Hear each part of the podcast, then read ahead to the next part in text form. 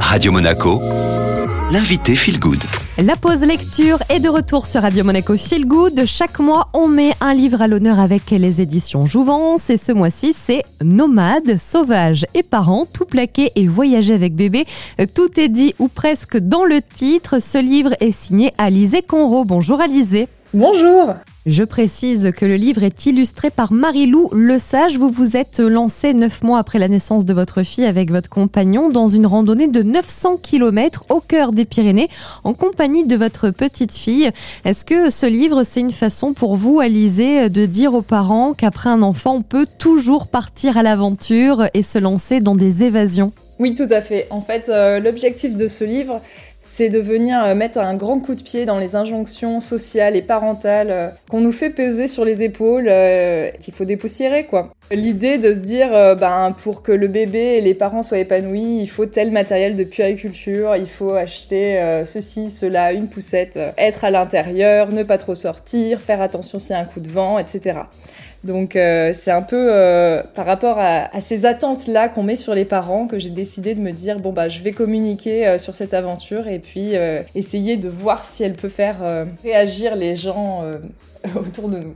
Quand on l'a entre les mains, c'est à la fois un journal intime, un carnet de bord, il y a des astuces. Comment vous l'aviez imaginé ce livre, Alizé L'idée, c'était euh, de faire voyager euh, le lecteur, qui parte avec nous dans notre sac à dos à l'aventure, euh, qui découvre toutes les coulisses de notre aventure, qui se disent bon bah ok, qu'est-ce qu'il y a en fait finalement derrière ce que j'ai entendu, derrière ces photos que j'ai pu voir passer avec à la fois ben, tout un lot de conseils et d'astuces qu'on aurait aimé voir et lire avant de partir et puis Marie-Lou est venue y ajouter une superbe patte pour faire rire le lecteur. là, on a beaucoup d'illustrations humoristiques aussi et utiles qui permettent de, de se lancer à l'aventure ensuite. Dedans, en fait, on peut aller piocher plein d'astuces. Ça va être des astuces sur les couches lavables, comment faire face à un orage en montagne, comment avoir des objets multifonctions, avoir un sac à dos ultra léger pour randonner.